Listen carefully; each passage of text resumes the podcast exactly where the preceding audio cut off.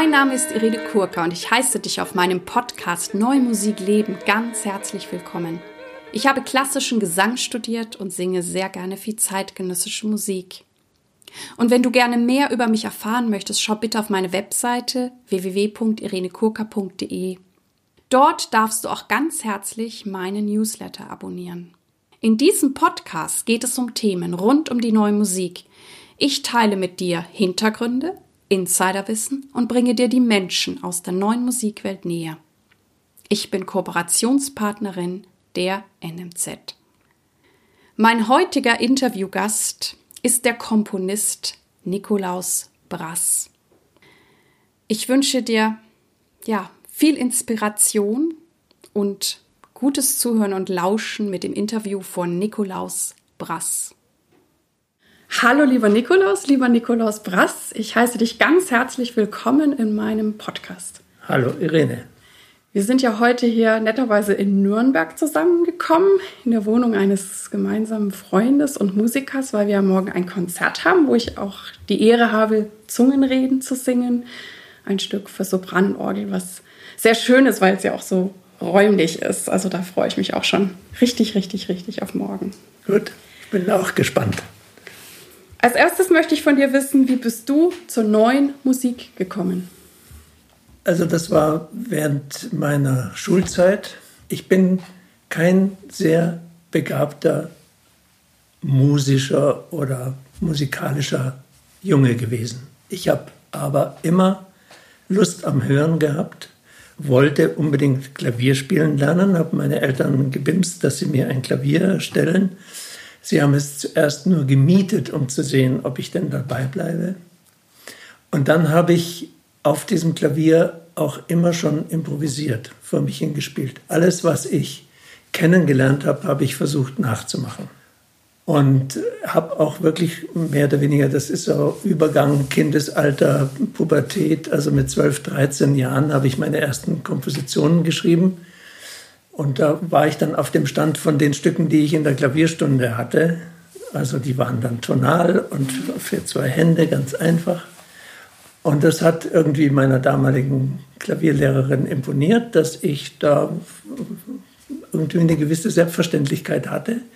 Das, was mir im Kopf rumging, das, was ich am Klavier improvisieren konnte, aufzuschreiben.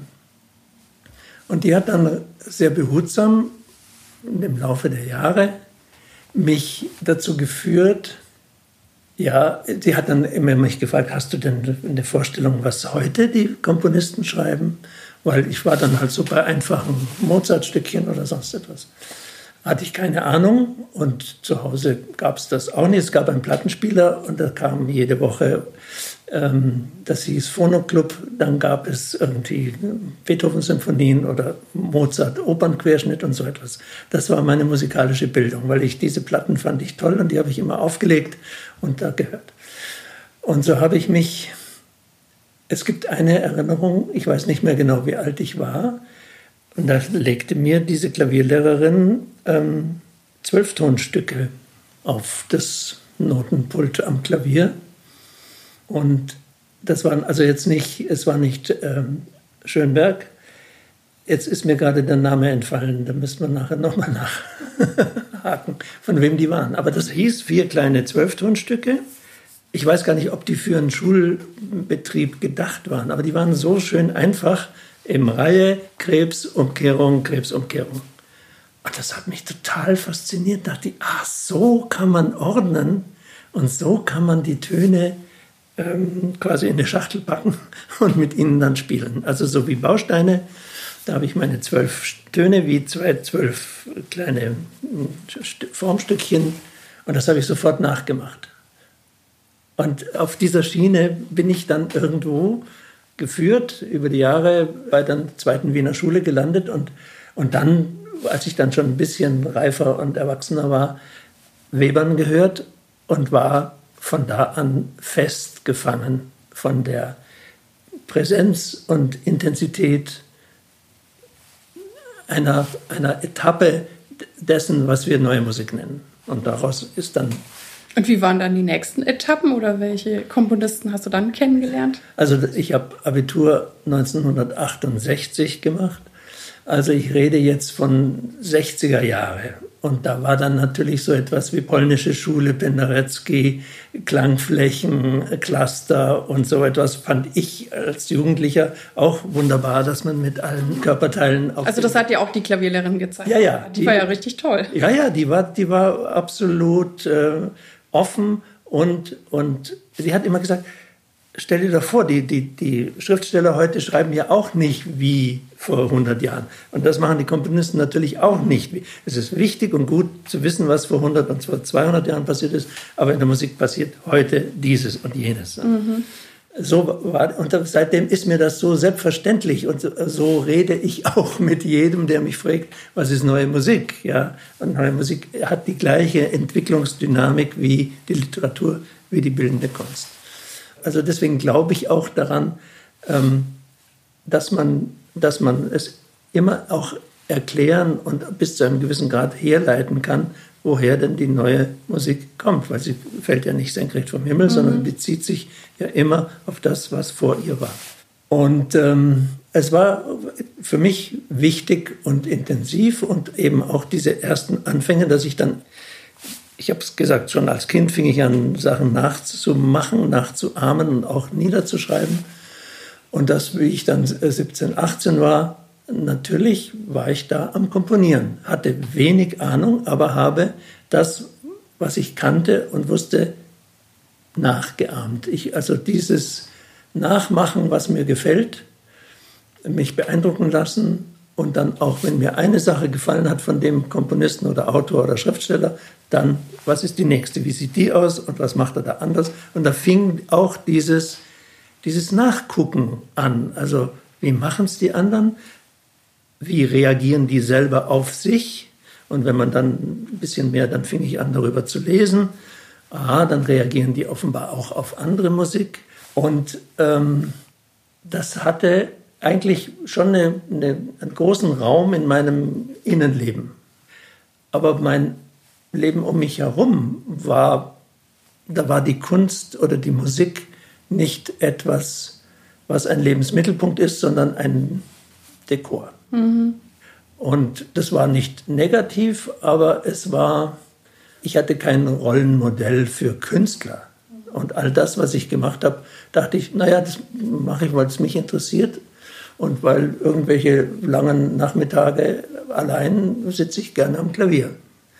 Und auch damals irgendwie, ja, wenn man dann was vorgespielt hat, war nicht ganz schlecht bei den Mädchen. ja, es war so. Dachte ich mir, die, was weiß ich, die anderen, die waren im Segelclub und ähm, ich habe, wenn ich da denen was vorspielen konnte, habe ich auch nette Blicke gekriegt. Sehr schön. Und was macht für dich gute neue Musik aus? Ja, das ist, bist du wirklich schon in der schwersten Frage, glaube ich, die man stellen kann.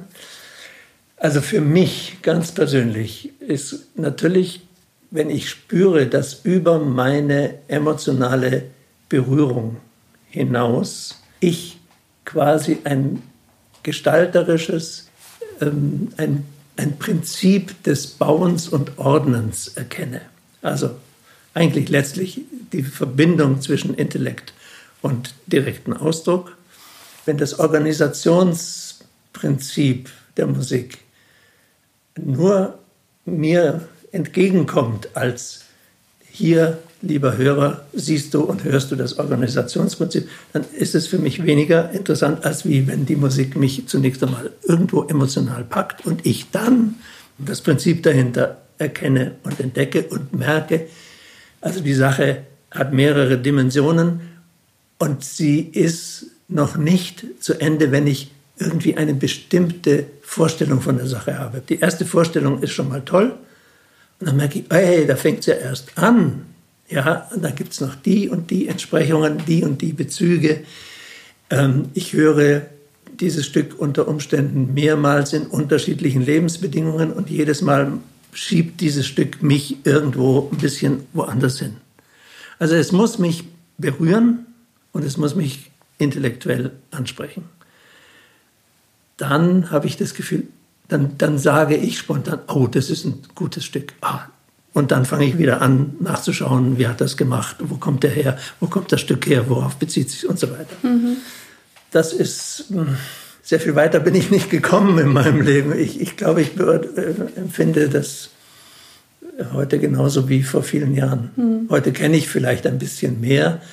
Manchmal lasse ich mich total überwältigen von Stücken, wo ich dann beim zweiten, dritten, vierten Mal hören merke, ah, ja, dann ist es auch vielleicht gut und dann ist es ein gutes Stück, was aber nicht so diesen Lebensimpuls hat. Das Tolle, es gibt ja Stücke, die kann man immer wieder hören und immer wieder hat man es noch nicht begriffen. Und sagt, wie, was ist hier los? Es gibt so Stücke, die haben so ein Potenzial, dass sie sich nicht ganz erklären. Das, ist, das, das sind die großen Stücke. Und was schätzt du an Interpreten besonders in der Zusammenarbeit? Ah, also da muss man vielleicht dazu sagen, dass ja dann mein Weg in die Musik ein überwiegend autodidaktischer war. Dass ich also sehr viel, also das geht wahrscheinlich auch den nicht-autodidaktischen, die Komposition studiert haben und so, man kann immer von diesen, von den Interpreten sehr, sehr, sehr viel lernen als Komponist. Ja. Die sind ja immer viele Schritte voraus, jetzt in ihrem Instrument oder in der Stimme. Die wissen viel mehr als du Komponist. Das heißt, ich habe die Interpreten, wenn es auf der menschlichen Ebene gut ging und man sich öfters getroffen hat und Vertrauen hatte ineinander, ich bin wahnsinnig dankbar den Interpreten gegenüber und ich bin auch aber fordernd, dass ich immer so innerlich sage, hey, die Musik machst du jetzt. Ja? Ich habe dir etwas in die Hand gegeben und in deinen Geist gegeben, mit dem du jetzt die Musik machst. Also ich bin nicht der, der alles bis ins Kleinste vorschreibt und jede Differenzierung ausnotiert und sonst was, sondern ich wünsche den Interpreten als den Partner, der etwas weiterträgt. Also diese Post, die ich da aufgegeben habe, diese Hieroglyphen, die ich da geschrieben habe, diese Schrift ist ein Vorschlag, klingt jetzt fast zu wenig, aber es ist nicht viel mehr als ein Vorschlag für eine Äußerung. Und wenn ich Interpreten begegne und habe das Glück gehabt, dass ich den meisten, denen ich da begegnet bin, die haben verstanden, was ich meine. Es geht nicht um Beliebigkeit, es geht nicht um, ach, mach du mal, sondern es geht um eine besondere Art der Kommunikation an, über das Mittel der notierten Musik. Und da wünsche ich mir das Ähnliche, so wie ich es vorhin beschrieben habe, dass das auf der intellektuellen und auf der empathisch-emotionalen Ebene auch lebendig wird. Und manchmal muss man bestimmte Voraussetzungen erklären.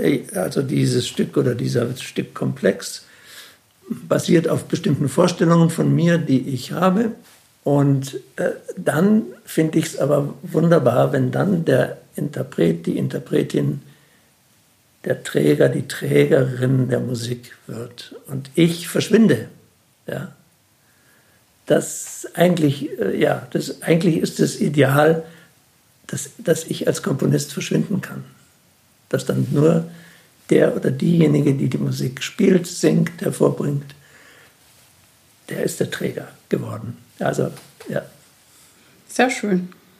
Wie reagieren deine Freunde, Familien, Kollegen, das Publikum auf deine Art Musik zu machen und wie gehst du damit um? Ja, also bei mir ist eben, muss man wieder vielleicht dazu erzählen, dass mein Leben gespalten abgelaufen ist, dass ich 30 Jahre lang einen nicht musikalischen Beruf ausgeübt habe, mit dem mein Leben und meine Familie ernährt habe und mir gleichzeitig eben dadurch auch die finanziellen Mittel geschaffen habe, quasi mir selber Kompositionsaufträge zu geben. Ja. Äh, und ich habe lange Zeiten gelebt in einem Umfeld, was absolut nicht künstlerisch ist. Das heißt, die, ich habe in einem Verlag gearbeitet. Ich habe eben nicht Musik studiert, sondern Medizin, habe aber die Medizin mit Rücksicht auf meine künstlerische innere Bewegung, habe ich diese praktische Medizin aufgegeben und habe äh, ein Kompromiss äh, gefunden in der Tätigkeit über Medizin zu schreiben oder Artikel zu übersetzen oder medizinische Sachverhalte zu interpretieren und zu beschreiben. Das heißt, ich habe einen naturwissenschaftlichen, redaktionellen Umfeld, äh, in einem solchen Umfeld gelebt.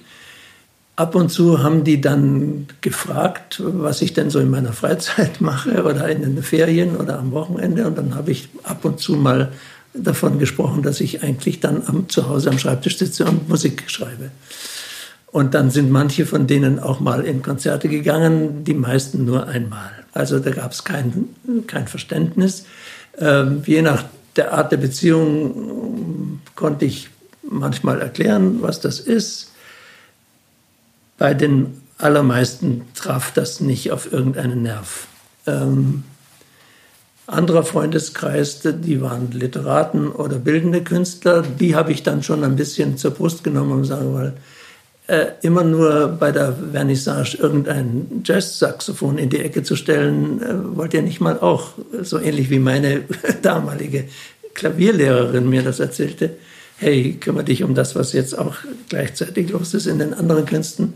Aber ich gesagt, ihr macht ganz avancierte Kunst in eurem Bereich, aber von der Musik habt ihr keine Ahnung. Dann haben wir angefangen, haben in diesem Umfeld der bildenden Kunst und der Bekannten und Freunde, die ich hatte in diesem Bereich, eben Konzerte zu veranstalten mit neuer Musik. Dann fing ein Gespräch an, das war interessant, das war gut.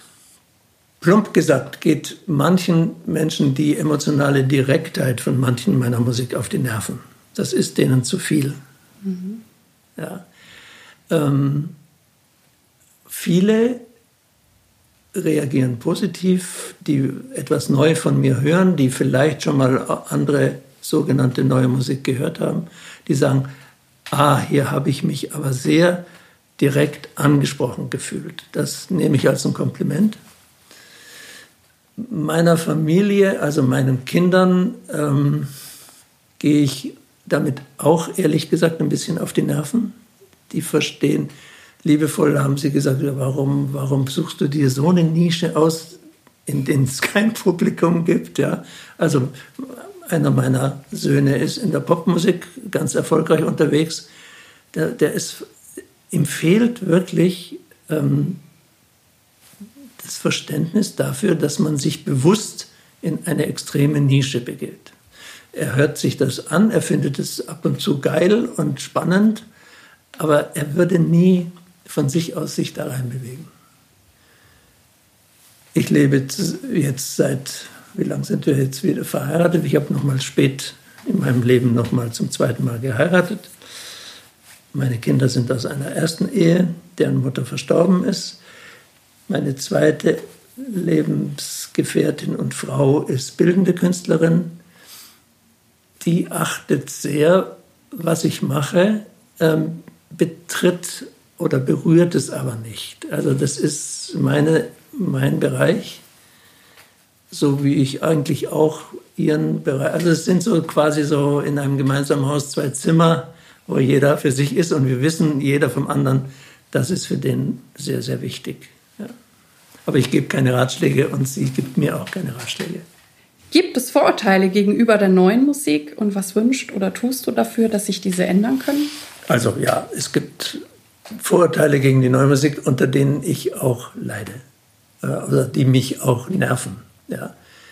Ähm, auch und vor allem unter Musikern.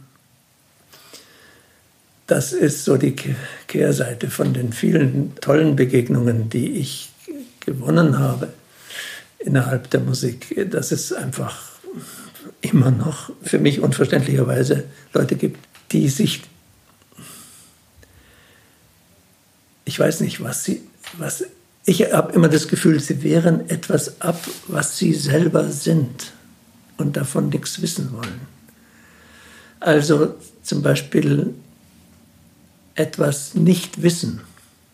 Das ist eine heikle Sache. Als Künstler oder als Musiker aber zu sagen, ich weiß nicht, was das ist, was ich mache. Ich weiß nicht, ob es das ist, worum es geht. Aber also sich in etwas Unbekanntes oder Ungesichertes oder un not approved. Ja, also ich weiß nicht, warum mir jetzt das englische Wort einfällt dazu. Also ähm, wir leben ja jetzt gesellschaftlich in einem super Individualismus. Der ist aber so genormt wie nur gerade was. Ja, ich finde, es gibt eine starke Tendenz, ähm, Normen zu erfüllen.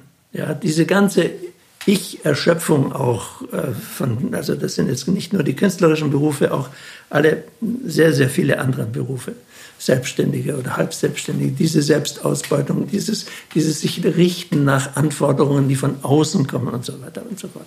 Also es gibt ein großes Bedürfnis, einer Norm zu entsprechen. Da finde ich die neue Musik oder es muss jetzt nicht nur die neue Musik, es könnte experimentelle Poesie oder mm, im Theater neue Formen und so weiter auch sein. Die durchbrechen ja diese Normerwartung und setzen etwas Unsicheres dagegen. Eine Frage oder einen Rückzug. Das sind Punkte, die mich interessieren und wo ich anfange, mir selber zu begegnen. Und deswegen denke ich, die Menschen, die Vorurteile dagegen haben. Das sind die einen, die einfach keine Chance oder keine Gelegenheit hatten oder sie auch nicht ergriffen haben, sich damit zu beschäftigen. Also äh, die will ich auch überhaupt nicht schelten. Und bei denen ist auch ein, also das wären jetzt auch ganz normale Hörer, die Musik interessiert sind, aber sagen, mit der neuen Musik kann ich nichts anfangen. Und dann frage ich immer, was kennst du denn? Ja, eigentlich, äh, hm, ja, ich habe da mal was gehört, aber ich weiß nicht, was es war und so weiter. Und dann kann man aber da ins Gespräch kommen und, und eventuell, wenn man rauskriegt, was hast du denn damals gehört, dann war das, was weiß ich, vielleicht war es irgendein Klavierstück von Stockhausen mal in irgendeinem Nachtprogramm im Radio durch Zufall oder sonst etwas. Aber da kann man ins Gespräch kommen und dann geht es nicht mehr um Vorurteile, sondern geht es ach so oder geht es um ach ja und so. Und diese Hardcore-Vorurteilsleute, die wollen einfach davon nichts wissen, weil es meiner Interpretation des Sachverhaltes entsprechend bei ihnen einfach an, an Verankerungen stößt, mit denen die ihr Selbstbewusstsein, ihr Ich im Leben aufgebaut haben. Und so leite ich mir auch immer wieder die Bedeutung von dem her, worum es den Künstlern und Künstlerinnen in der neuen Musik eigentlich geht. Die Bewegung, Freiheitsgrade, äh, eine andere und neue Möglichkeit der Selbstbegegnung zu schaffen. Also wenn ich manchmal niedergeschlagen bin und denke, mein Gott, ja, so viel Anstrengung in etwas, wo du dann doch immer mal wieder das Gefühl hast, ja, so was für wen, für was. Ja. Dann komme ich dann doch immer wieder auf diesen Punkt, es, es gibt die Möglichkeit der Selbstbegegnung. Für mich als Autor, für die Interpreten und für die Zuhörer. Daran glaube ich wirklich, äh, auch wenn ich manchmal den Glauben verliere, aber da komme ich immer wieder zurück. Und ich habe das auch wirklich immer wieder erlebt von Menschen, die ich nicht kenne, die dann kommen und sagen, dieses Konzert oder dieses Stück, das hat mir etwas geöffnet oder hat mich auf etwas gestoßen oder hat mir, häufig geht es ja über Assoziationen oder Erinnerungen, aber wenn die dann nicht nur einfach so ein bisschen niedlich bleiben, sondern weiter äh, die Menschen dann nachforschen, ja, womit hängt das zusammen? Dann hängt es irgendwie, sie haben etwas von ihrem Leben auf eine andere Art und Weise wahrgenommen, gespiegelt bekommen und so weiter. Also wenn ich so ein bisschen zurückdenke, auch gefühlsmäßig, wie hat sich das angefühlt, ähm, mein Leben mit äh, Geld verdienen und komponieren und um Anerkennung suchen und um Aufführungsmöglichkeiten suchen, dann hat sich das sehr anstrengend angefühlt. Und diese Anstrengung versuche ich von mir dann zu befragen und wofür habe ich mich angestrengt und dann komme ich auf diese Punkte und dann sage ich, ja, es hat sich gelohnt. Also das hast du sehr, sehr schön beschrieben, finde ich. Und ich finde auch, dass eben in der neuen Musik, deswegen mache ich ja auch den Podcast, dass da eine unglaubliche Kraft und ein, ein Potenzial liegt. Und ja, also ich ja. bin auch ein großer Fan der neuen Musik offensichtlich. Ähm, Du bist und warst auch sehr lange in München sehr aktiv, warst auch Vorsitzender der Münchner Gesellschaft für Neue Musik. Jetzt bist du, glaube ich, Ehrenvorsitzender. ja, weil ich so alt Und ähm, ja, was hat dir das bedeutet und was sind die Besonderheiten und Stärken der Münchner Neue Musikszene? Hm. Also für mich hat es auch wieder mit meinem bisschen eben Außenseiter-Dasein oder eben, dass ich nicht über institutionelle Netzwerke in der Musik zunächst war, ich war an keiner Hochschule, ich war in keiner Kompositionsklasse. Äh, insofern war diese Münchner Gesellschaft für neue Musik in München, die 1996, also relativ spät, sich bildete, die war so für mich so der erste hm, Boden, wo ich mich auch hineingetraut habe. Und das waren wirklich die allerersten, naja, nicht die allerersten. Also es gibt so eine erste Phase von Komponieren von mir die ich dann auch abgebrochen habe und wo es eine Pause gab. Und nach dieser Pause war München und war die Münchner Gesellschaft für Neue Musik. Und da bin ich so quasi mit Neustart äh, nochmal auf die Musik zugegangen. Und dort waren so die ersten positiven Erfahrungen. Das war intellektuell für mich ansprechend, weil da waren auch äh, mit Reinhard Schulz, der damals ja Gott sei Dank noch ganz gesund war und niemand wusste, dass er so früh sterben würde, war einer der führenden Köpfe. Und München habe ich zwar erlebt und auch genossen als dieser Hauch der musikalischen Hochkultur. Ich habe da sehr viel Literatur so quasi kennengelernt, indem ich halt als Student oder dann als junger Erwachsener sehr viel ins Konzert und in die Oper gegangen bin.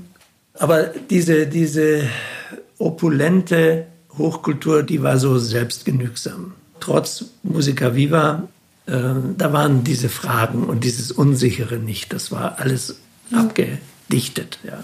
War toll, aber dicht und zu.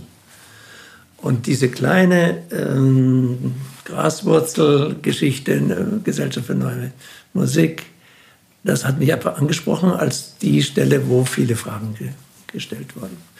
Und aus der Zeit habe ich wirklich noch viele Musikerfreundschaften und Beziehungen. Und das war sehr, ähm, der Reinhard Schulz damals hat auch immer gesagt, mir sind die Juryfreien. Also es gab ja in der bildenden Kunst auch immer die Juryfreien. Und erst einmal darf jeder und dann nachher können wir immer noch drüber reden. Ja.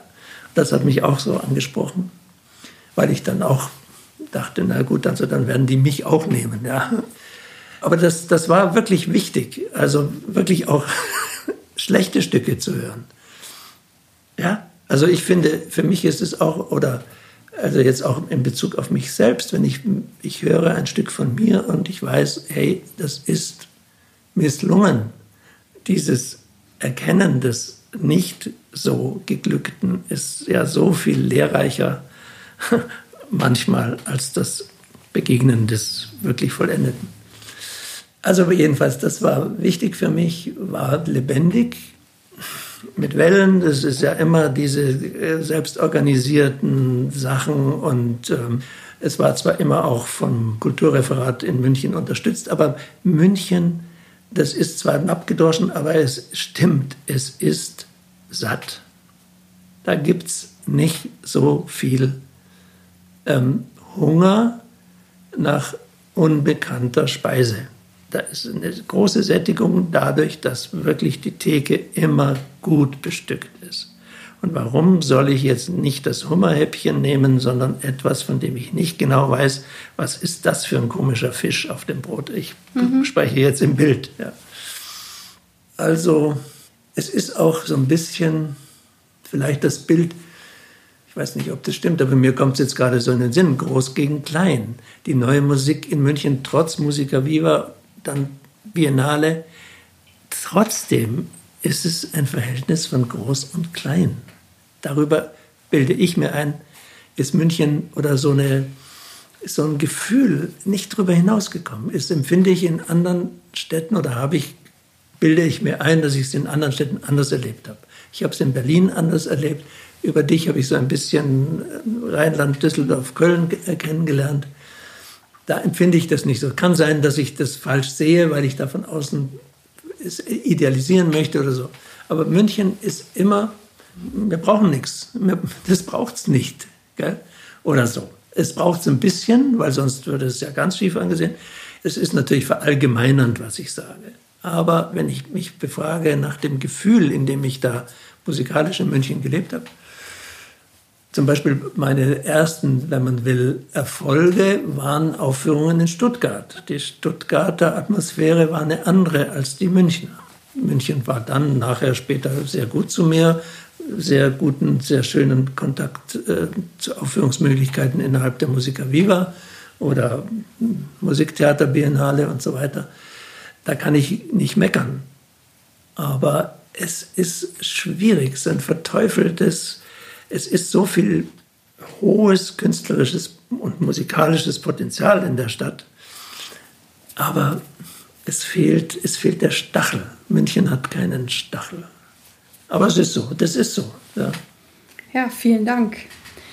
Ja, du machst ja so einiges, ne? Du komponierst. Früher hast du ja dann dein Leben noch, ähm, noch mehr koordinieren müssen, als du ja. geschrieben hast und, und komponiert hast.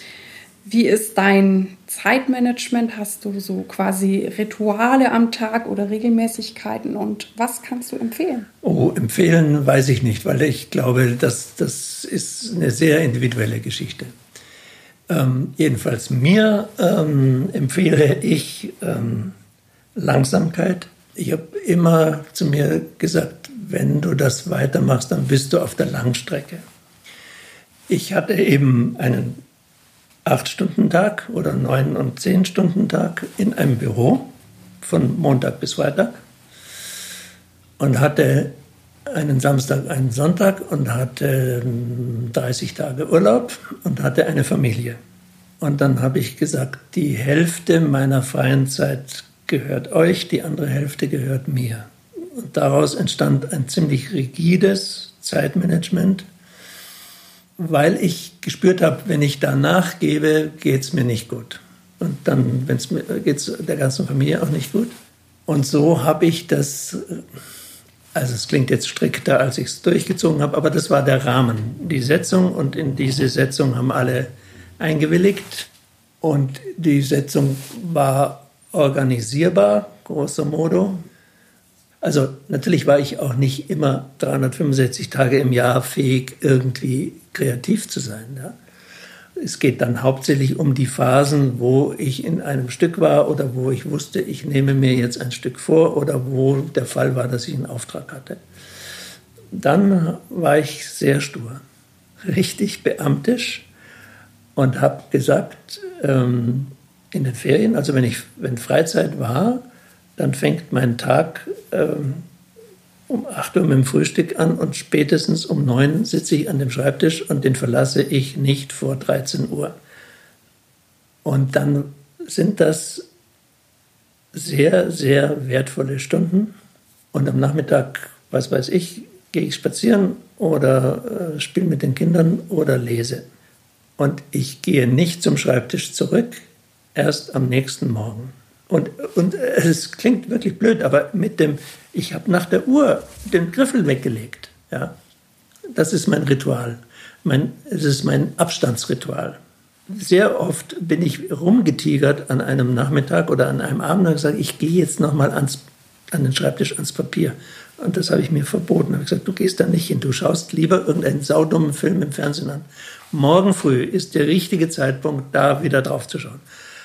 Für mich passt das dann wieder dran gehen und sagen entweder oh Gott, ja, und die Seite wegschmeißen oder hey, ich habe es ja gar nicht gesehen, was da ist, jetzt kann ich weitermachen. Also für mich ist dieses rein raus Abstand äh, gut, ja.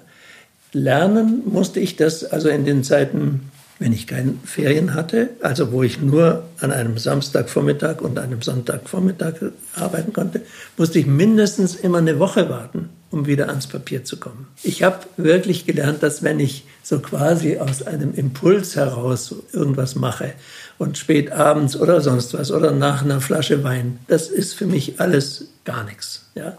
Ich brauche wirklich den kühlen Kopf. Und der kühle Kopf heißt nicht, dass ich kühle Sachen mache. Aber nur mit dem kühlen Kopf kann ich um im Bild zu bleiben, auch ähm, heiße Musik machen, wenn es glückt. Es kommt ja immer noch dazu, dass all die vielen, vielen, vielen Stunden, die man da verbringt, auch dazu führen können, dass man das dann wegschmeißt. Viele, viele Arbeitsstunden, viele, viele Gefühle, wo man sagt, ei, jetzt läuft's oder ei, das ist doch gut oder ei, das ist schön. Irgendwann fallen die in sich zusammen und es ist nichts gewesen. Langstrecke, also wieder anfangen.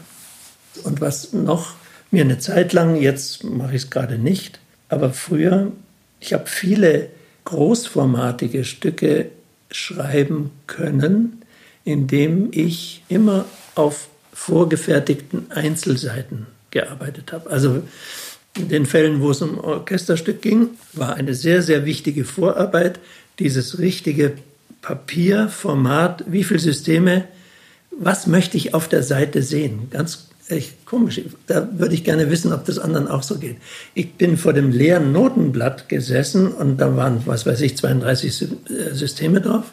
Nein, nein, es müssen 28 sein. Und dann habe ich auch die Besetzung geändert oder, oder das Schriftbild oder sonst was. Es war so ein Fimmel von mir, wie, wie soll die Seite aussehen? Und dann, wenn das geklärt war und ich zufrieden damit war, mit dem Bild einer Partiturseite, und dann habe ich auf einzelnen Seiten geschrieben, habe die immer erstmal mit X1, X2, X3, weil ich noch gar nicht auch wusste, ist das jetzt die Mitte, der Anfang, überhaupt geht es von, von links nach rechts und so weiter, sondern ich hatte einzelne Seiten und dann habe ich gemerkt, ah ja, das ist wahrscheinlich irgendein Teil, der endet. Also muss ich jetzt mit Y1, Y2 fünf Seiten davor schreiben und so weiter. Bis ich das rausgefunden hatte, weil sonst habe ich immer von, dachte ich, muss von Anfang bis Ende schreiben. Ging ja sehr, sehr oft schief. Mit diesem kleinen Trick, schreib erstmal deine Seite und dann wirst du schon kapieren, wo du bist oder wirst du mehr davon erfahren. So konnte ich, und dann habe ich da hier immer ein bisschen so meinen Seitenpuzzle gehabt. Okay, dann habe ich mir auch im Arbeitszimmer auf dem Boden dann Kopien von meinen Seiten. Also habe ich jetzt hier sieben Seiten, sieben Orchesterpartiturseiten.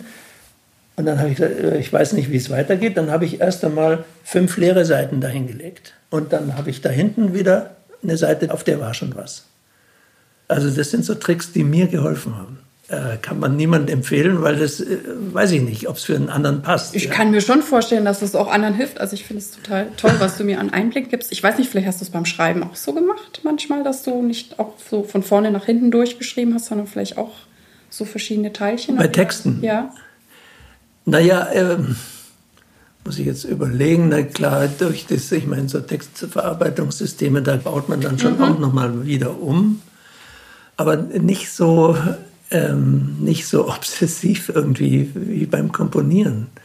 Äh, ich weiß es nicht, vielleicht ist es auch ganz naiv. Jedenfalls hatte ich eine Zeit lang ähm, die Vorstellung, wenn du mit einem Stück anfängst, dann schreibst du von links nach rechts und in deinem Anfang muss eigentlich schon das Weitere drin sein. Und als ich das dann merkte, das muss so nicht sein, du kannst auch eben mit diesem Puzzleartigen äh, Schreiben wohin kommen, äh, war das für mich persönlich eine große Erleichterung. Das glaube ich, ja. Wofür bist du derzeit dankbar? Dankbar bin ich, puh, dass ich es eigentlich, ähm, dass mir doch es gelungen ist, irgendwie diese verschiedenen Leben mehr oder weniger konziliant miteinander weiterzuentwickeln. Also ich habe nicht das eine für das andere aufgegeben oder ich, ich hoffe, dass auch nicht zu viele Konflikte daraus entstanden sind. Da kann man sich auch täuschen, das ist nicht so einfach. Aber dass doch irgendwie was, also für mich, für mich, dass doch irgendwie was draus geworden ist.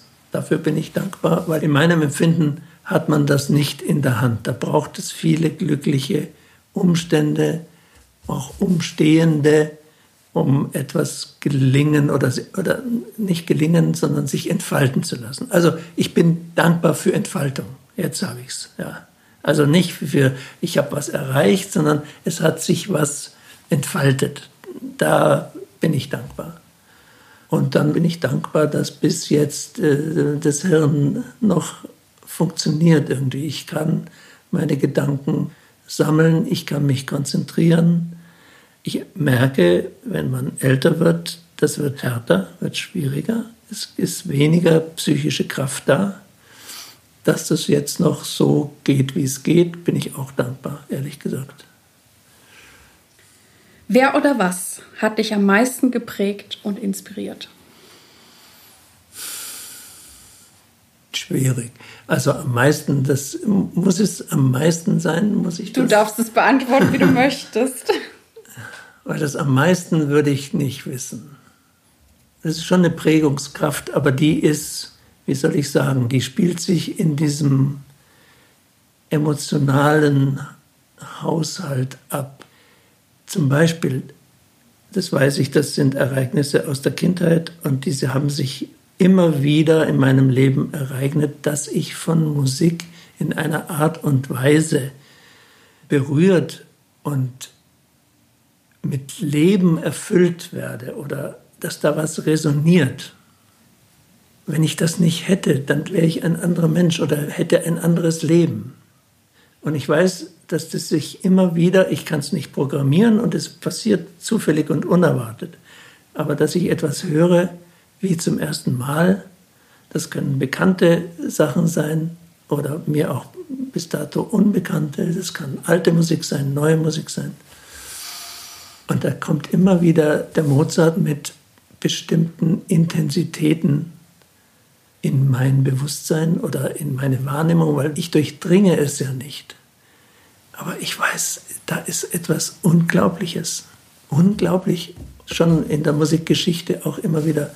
Dann höre ich wieder irgendwie eine der späten Sonaten vom Schubert und es ist genau wieder eine unglaubliche Intensität von wie ich empfinde, gelebten Leben, dem ich da begegne und was was mit mir zu tun hat.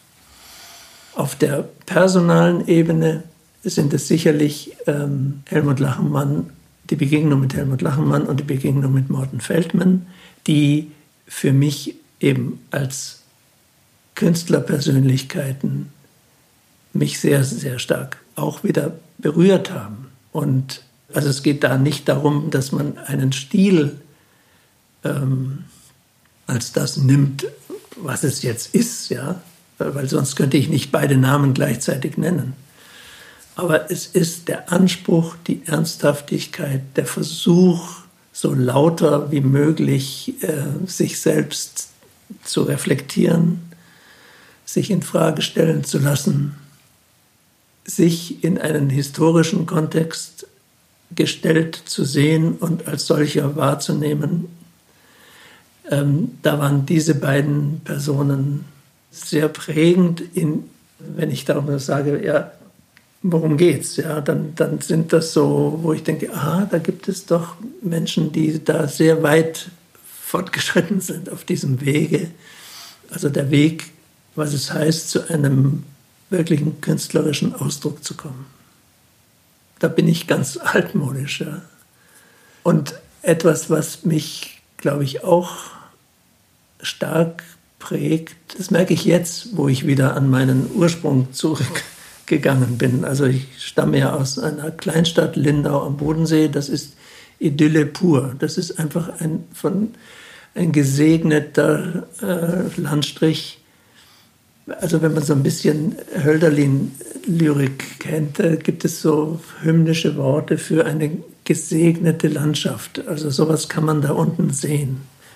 Und aus der musste man natürlich als junger Mensch erstmal fliehen, um die wirklich, um die andere oder die weitere Wirklichkeit wahrzunehmen. Ich will nicht sagen, dass die Idylle nicht auch Wirklichkeit ist.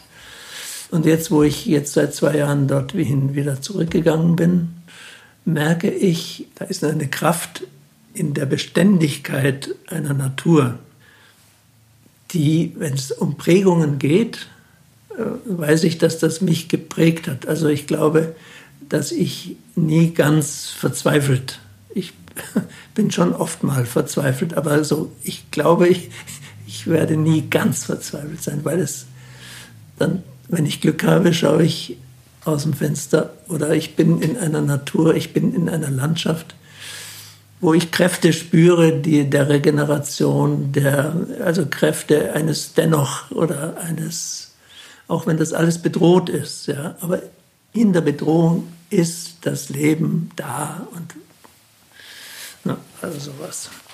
Was bedeutet es für dich, sich treu, authentisch zu sein in dem Musikbusiness und wie gelingt dir das? Also natürlich sind das für mich hohe Werte, treu und authentisch zu sein. Ich kann mich da nicht selbst objektiv beurteilen. Ich würde mir wünschen, wenn es mir gelänge.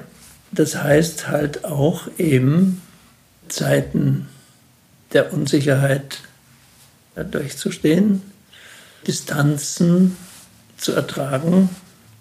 Warum ist es ein Wert? Warum sagen wir eigentlich eben treu und authentisch? Ist ein Wert, weil wir offenbar an so etwas wie Wahrheit glauben und auch an so etwas wie Wahrheit in der Kunst glauben oder es suchen. Und was ist die Wahrheit? Die Wahrheit ist wieder die Wirklichkeit eines jeden einzelnen Menschen. Also ich denke oft darüber nach, nach den Versuchen, eine Formulierung oder einen Ausdruck zu finden für das, ich bin am Leben. Was heißt das? Das kann man sagen und man kann es medizinisch nachweisen, dass man am Leben ist. Aber eben dieses von innen heraus. Was ist eigentlich mein Gefühl, am Leben zu sein? Da fallen dann vielen, viele Dinge ein, woran ich es festmache oder warum es schön ist. Was ist die Wahrheit? Was ist die Wirklichkeit des Am Leben Seins? Und das empfinde ich, dass das in den Glücksmomenten innerhalb der Kunst formulierbar war und immer wieder neu formulierbar ist. Und dass wir deswegen vielleicht sagen, eben Treue und Authentizität und Treue zu sich selbst ist so wichtig. Wie uns das gelingt oder wie es mir gelingt, ich würde mir wünschen, dass es mir ein paar Mal gelungen wäre, ich, aber ich, das weiß ich nicht. Schwierig, sich selbst da zu beurteilen oder eigentlich unmöglich. Was bedeutet für dich Erfolg? Also, wenn ich ehrlich bin, natürlich bin ich im herkömmlichen Sinne äh, schon bedürftig nach Anerkennung, nach Wahrnehmung, nach Resonanz. Also ich, ich bin absolut äh, nicht gefeit es, es, zu genießen und es auch darauf anzulegen, an prominenten Stellen aufgeführt zu werden. Ja, wo man im Allgemeinen sagt, das ist ein Erfolg. Ja, du hast das Stück da auf die Bühne gebracht, das ist ein Erfolg. Ja. Und da bin ich, bin ich bedürftig. Ja. Auf der anderen Seite, wenn ich ab und zu ein Stück von mir höre oder wieder höre und ich das Gefühl habe, ja, das könnte so bleiben. Und ich weiß, äh, wie die Schritte dahin waren oder welche Stücke davor da im Graben liegen geblieben sind oder sowas. Dann habe ich auch so das Gefühl, also das ist dann mein eigener stiller, das, davon wissen die anderen nichts. Aber das ist dann, wo ich sage, okay, also ist gut so. Mhm. Ja, aber ähm, ich habe das nicht zu Ende gedacht, aber diese, diese Sucht oder Sucht oder dieses Bedürfnis nach Sichtbarkeit, da muss ich schon sagen, da bin ich, äh, bin ich bedürftig. Ja. Und, und mir geht es dann so, dann blätter ich irgendwie eine Musikzeitschrift durch. Oder, also ich finde, also um jetzt mal von solchen Traumata zu sprechen, im, Umfeld von Erfolg oder Nicht-Erfolg. Es gibt eine Besprechung über irgendein Konzert und man war dabei und wird nicht erwähnt. Also passiert jedem ganz banale Sache. Kann ich nicht sagen, dass das mich kalt lässt. Ja. Dann habe ich dieses Gefühl, unsichtbar zu sein oder unhörbar zu sein. Und dann sage ich Misserfolg. Ja, das war ein Misserfolg. Eine Weile, dann da rappelt man sich wieder und baut sich dann wieder so seine. Also ich, ich will damit sagen, dieser Erfolg ist und die Erfolgsfixierung ist eine vertrackte Sache, wo man häufig auch nicht so ganz ehrlich mit sich ist. Ich versuche immer mal mir da Klarheit darüber zu verschaffen, dass ich eben nicht unabhängig davon bin, von einem Wunsch nach Erfolg, ja, ohne das jetzt ganz genau definieren zu können. Ja, vielen Dank für deine Offenheit. Was treibt dich an? Hast du eine Vision? Naja, hm, ich meine, jetzt haben wir vorhin über Erfolg und Misserfolg. Also muss ich ehrlich sein und dann zu sagen, ja, mich treibt schon auch sowas. Ich möchte, also, mhm. wenn ich ehrlich bin, hervortreten. Ja, das muss ich sagen. Aber gut, das ist ein Antrieb, sicherlich ein Antrieb, der da ist. Der anderen Seite ist der Antrieb, wenn ich das recht sehe, diese Frage nach Vision. Also es wäre schön, wenn durch meine Arbeit an der Musik ich sowohl mich entwickeln könnte, als auch etwas der Musik geben, beisteuern könnte, was eine gewisse Lebensdauer hat.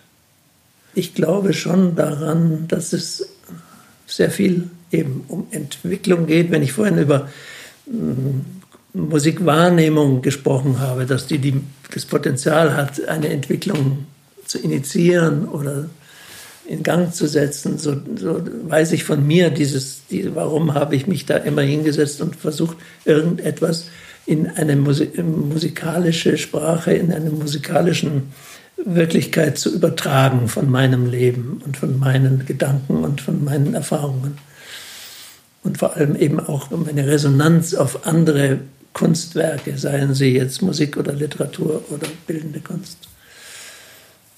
Also eben dann kommt das alles aus einem Glauben einer Entwicklungsfähigkeit, einer inneren, äußeren Entwicklungsfähigkeit und einem Versuch auch wiederum da zu landen von diesem, was heißt es, was ist es eigentlich am Leben zu sein? Was, was, was ist es?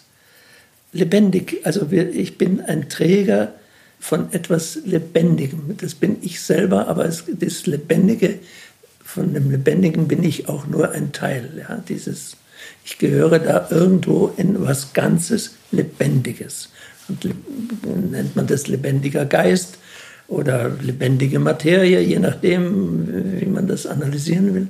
Aber ich bin Teil von etwas, was sich entfalten will. Also das sind jetzt große Worte, aber oder philosophische Worte, aber das ist auch ein Teil meines Antriebs. Warum das jetzt unbedingt die Musik ist, das ist halt Neigung, Erfahrung, Begegnung und so weiter. Und dieses Nachmachen. Also hätte ich eine andere Begabung, dann würde ich, wäre ich Maler geworden oder, oder Schriftsteller. Ja. Aber es wäre mir dann um das Gleiche gegangen. Ja? Dieses, was ist das? Wie kann ich mich dem nähern? Was, was spüre ich, wenn es darum geht, um die Entfaltung von etwas Lebendigem? Wir sind tatsächlich bei der letzten Frage angekommen. Die letzte Frage. Welchen Tipp möchtest du jungen Künstlern geben? Beziehungsweise welchen Tipp würdest du dir selber geben, wenn du dem 20-jährigen Nikolaus hm. Brass eingeben würdest? Ich glaube, der eine Tipp ist Zeit lassen, arbeitend sich Zeit lassen. Also nicht nicht arbeiten und Zeit lassen und warten, sondern arbeitend sich aber Zeit lassen. Ähm, und die Phasen der Selbstkritik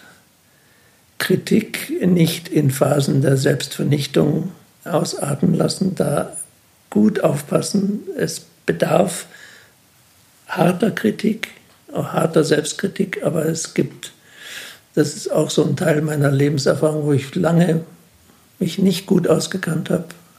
Es kennt wahrscheinlich jeder, der in diesem Bereich, oder jeder Mensch wahrscheinlich, wo so eine Kritik ausartet in Destruktivität.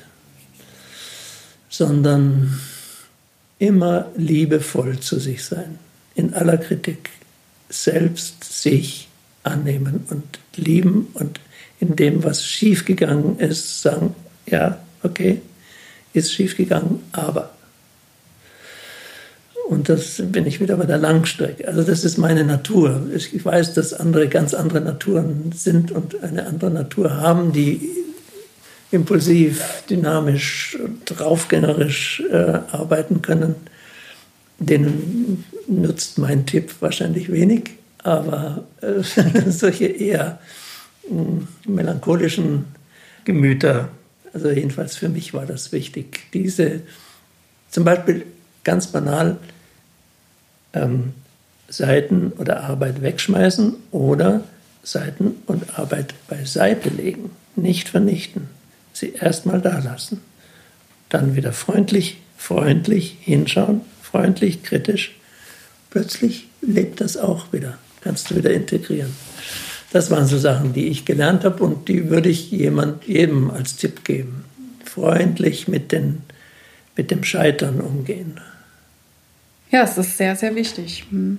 Ja, lieber Nikolaus, ich sage danke. Das war ein großartiges Gespräch. Ich freue mich auf das Konzert morgen und vielen, vielen herzlichen Dank. Ich danke dir. Wir waren jetzt hier ganz allein in einer großen Wohnung. Es ist dunkel geworden. War jetzt eine sehr besinnliche, ich weiß nicht, Stunde hm. ja, fast. Vielen Dank.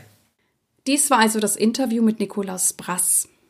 Ich hoffe, du konntest einiges für dich mitnehmen und wie immer freue ich mich über deine Ideen und Anregungen.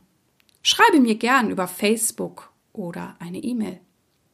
Vielen Dank, dass du bei mir eingeschaltet hast. Ich hoffe, es hat dir gefallen und dich inspiriert.